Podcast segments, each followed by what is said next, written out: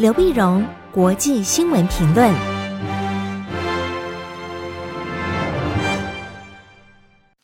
各位听众朋友，大家好，我是台北东吴大学政治系教授刘碧荣，今天为您回顾上礼拜重要的国际新闻呢。第一个，我们当然先看美国总统大选的相关新闻。那么，在这个一两个礼拜呢，美国总统大选的新闻非常热闹哈，因为民主党、共和党的全国党代表大会呢相继登场。在上个礼拜呢，是民主党的党代表大会开了四天，开四天正式提名拜登跟贺锦丽的搭档，那么竞选，呃，代表民主党竞选总统、副总统。然后接着呢，共和党党代表大会登场。那在礼拜一的时候呢，就是二十四号的时候呢，也正式提名了川普跟彭斯，川普、彭斯那么竞选连任。那也就是说呢，他们正式鸣枪起跑。那起跑呢，呢，你可以看到他们宣布的一些党纲啊，嗯，基基本上是民主党呢，它是比较偏左，而共和党是比较偏右。所以民主就是美国的是民主党主张主张的是大政府征税啊，共和党主张小政府那么嗯减税。那么这基本的最大的一个差别，所以差别呢，所以呃也就嗯，川普就抓到这一点。川普在点说：“他说你们选我的话，那我带来继续让美国伟大哈。可是你如果选拜登的话呢，那拜登就是他就是一个极左派美国势力的一个 puppet，一个傀儡啊，一个傀儡。那当然呢，这可是川普的四年来行事风格，但引起很多的争议。争议所以就在共和党提名川普的同一天，二十七名前共和党国会议员那么宣布支持拜登。”就是这些是前国会议员，有参议员啊、众议员啊，但他们因为对川普不满意啊，愤而退休或辞职，所以二十七名前共和党国会议员呢，加入了民主党里面一个组织，叫做“共和党人为拜登”啊。民主党弄了一个倡议，叫做“共和党人为拜登”，用这个倡议呢，支持很多人的那那么吸引呃这个共和党人呢能加入。那在上个礼拜呢，也包括前联邦调查局局长、前中央情报局局长在内的七十三名前共和党的安全官员也表示说支持拜登啊，因为他们实在看不下去川普的这种这种作这种作风啊，呃，那么这种没有没有道德感沦丧啊，而且没有原则啊，谎话连篇呐等等。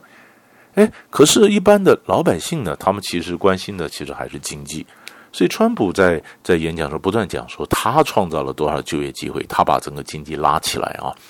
的确，我们也是看到美国总统选举呢，事实上也有一些相关的新闻，以为会对川普的选情会有影响，但似乎并没有。在上礼拜二的时候呢，十八号的时候，那么美国参议院公布了情报委员会就当年二零一六年通俄门事件做的一个报告，它第五批的问卷呢调查报告公布。公布里面，他只讲几个重点。他最重要的重点就是，其实，在二零一六年选举时候呢，俄国人在跟川普的这个高级幕僚那些都有接触，都有这私人的沟通管道啊。那么，呃，事实上，川普呢，他的一些密友啊，比如说像最有名的 Stone，他也在也在在接受竞选团队的委托，去看了维基解密中间到底有多少希拉蕊的黑资料。那是 Stone 呢，就说，那他也知道俄罗斯的骇客事实上害了很多希拉蕊的电邮啊，什么一些资料，那么有些新的秘密可能就会公布啊，等等。换句话说，呃，你很难讲说是川普，呃，是接受了俄罗斯的或者什么样的通俄，但是川普阵营里面跟俄罗斯的一些人有接触，那么这是证据确凿的。但是美国一些学者或新闻界说，这个新闻公布出来应该是很震撼的，但是老百姓并没有很震撼，好像没有想到有要有什么样的结果啊。那么在上个礼拜四的时候呢，以前川普的一个幕僚，他以前做过他的策略长，叫 Steve Bannon，班农呢是个白人极端民族主义者，他也他被捕了。被捕的原因呢，也就是说，呃，他曾经说支持川普在网络上发起一个众筹啊，就是说，哎，支持川普，那么在墨西哥盖边墙啊，因为国会通不不不通过预算盖墙，那我们帮川普的人来完成这个政策啊，我们来募款。结果募的款呢，二十五万美金什么都进入他们的几个人的私囊，自己自己 A 掉了，就后来当然也现在也被捕了。那被捕了呢，表示他们极端的白人的民族主义者里面，那事实上很多人他也并不是那么样的，他们所讲的如此的高大上，那么也是很多的这个这个上下其手、贪污、野蛮腐败。那么这个会对川普有什么影响？这大家也在看。可是最新的一个民调啊，八月二十三号的一些民调公布，川普呢他输拜登呢大概九九个百分点，九趴。可是上一次二零一六年的时候，他输希拉蕊也是九趴呀，就后来逆转胜，啊，四年前这个时候，那么四年前这个时候呢，那么对川普持负面看法的人呢，大概是百分之三十三，可是现在呢才百分之十二，啊，那就很有意思。那其中主要是白人选民啊，白人选民里面对川普的支持跟反对大概各半。各半。那么四年四年前呢，反对川普的百分之五十四，支持川普的才百分之三十四，啊，那美国的选民呢，百分之七十是白人，所以这就是人家讲说，呃，你虽然像民主党他提了贺锦丽，他是代表黑人啊，代表印度裔啊、亚裔啊等等，可是他大部分还是白人呢、还是白人啊，白人里面呢，其实还有一个白人的少数民族，那就是西班牙裔。西班牙裔的这个白人里面呢，支持川普的有百分之三十一，四年前在百分之二十八。换句话说，按照四年前的情势来看呢，川普这次是有可能连任成功的。所以民主党内部人讲说，千万不可大意，因为很多事情是很难讲的。所以现在呢，两党的这个呃党代表大会完了以后呢，正式准备选竞选活动开跑了。那开跑以后，那么会有这一两个月之内有什么样的起伏，就会影响到十一月最后选举的最终结果。第二个，我们来看白俄罗斯。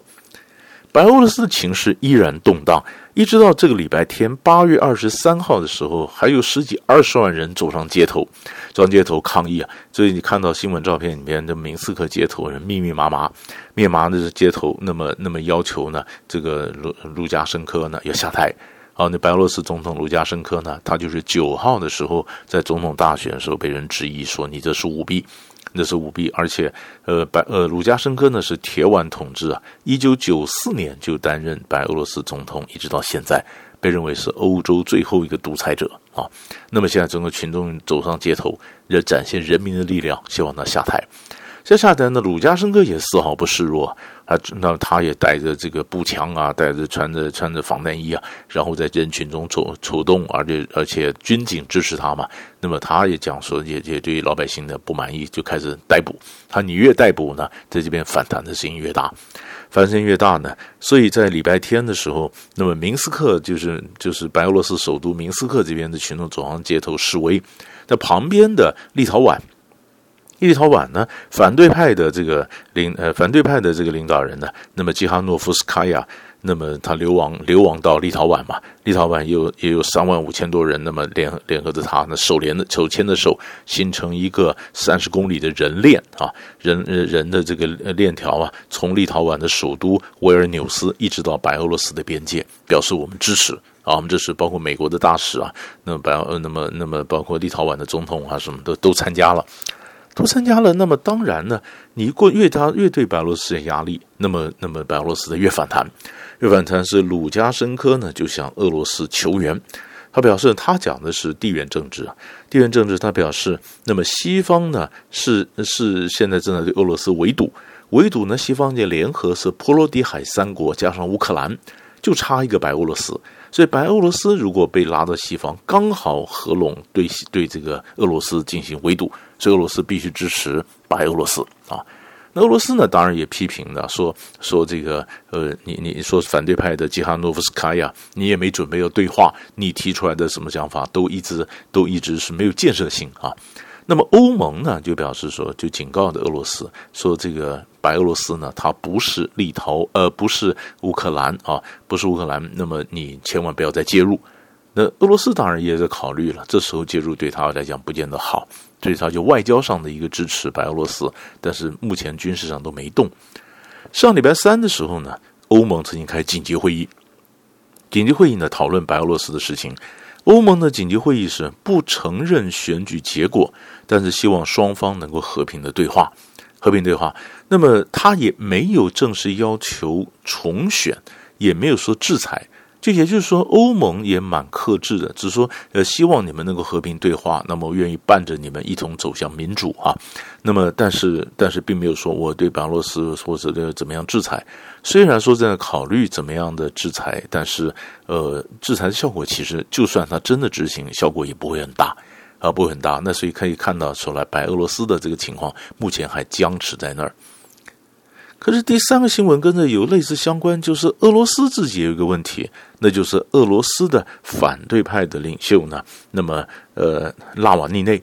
纳瓦利内呢，他是呃，本就是俄罗斯很喜欢对他的，尤其普京或者普京底下这些人，很喜欢对呃反对派或者他怀疑不忠诚的人呢下毒啊，所以这个反对派的这个领袖呢，纳瓦利内呢，也也被下毒了。被下毒，他是二十号上礼拜四的时候呢，在俄罗斯托木斯克机场，他要飞往莫斯科的时候呢，在机场那喝了一杯茶，喝杯茶，后来在机场就就在飞机上就休克，休克了就变成就是他的团队真的高度怀疑他被他中毒了，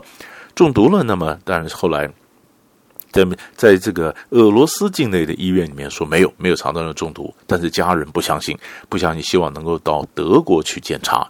那么德国总理梅克尔呢，也用了也用了一点小小的技巧，他是透过芬兰的这个总统跟普京打电话，他不是自己打电话，自己打电话好像德国对俄国施压，那俄国可能更会反弹。他透过芬兰的总统跟普京打电话，说有没有反对这个反这个呃呃纳瓦利内呢到德国去呃就医？那普京说那没有任何政治障碍，没反对。好，这样子才是用了一个私人的飞机。那么，德国和平电影基金会的包机啊，不是官方的飞机，这表示没有政府介入。钱谁出的呢？是俄罗斯的一个企业家叫西明，他出的钱，德国的包机，然后把纳瓦内利呢，呃，从这个呃内内呢，从从德呃莫呃莫斯科这边就移到德国。德国在礼拜一的时候呢，就是在二十四号的时候，德国医院表示好像有中毒的迹象。有中的是是中毒，那俄国的非俄国的医生说没有，但是德国医生说有高度怀疑，这可能是中毒的迹象。中毒迹象，那当然的，那么那么呃，梅克尔就表示，当然当然，这就就要调查。欧盟也表示说，那也要调查，调查清楚到底是不是真的中毒。所以，是不是真的中毒，这个也可能变成德国跟俄国或者欧盟跟俄国中间新的一个外交的一个冲突点。那当然也有人讲说，那么像这样的一个纳瓦利内，他这个反对派领袖这样中被被下毒了，然后在国外就医，对俄罗斯内部的反对的力量来讲，当然也是个打击。但是目前当然先看是外交上，德国跟俄国或者欧盟跟俄国对这事情到底最后是怎么解决。所以大概呢，上礼拜我们抓几个大的新闻，就为你分析到这里，我们下礼拜再见。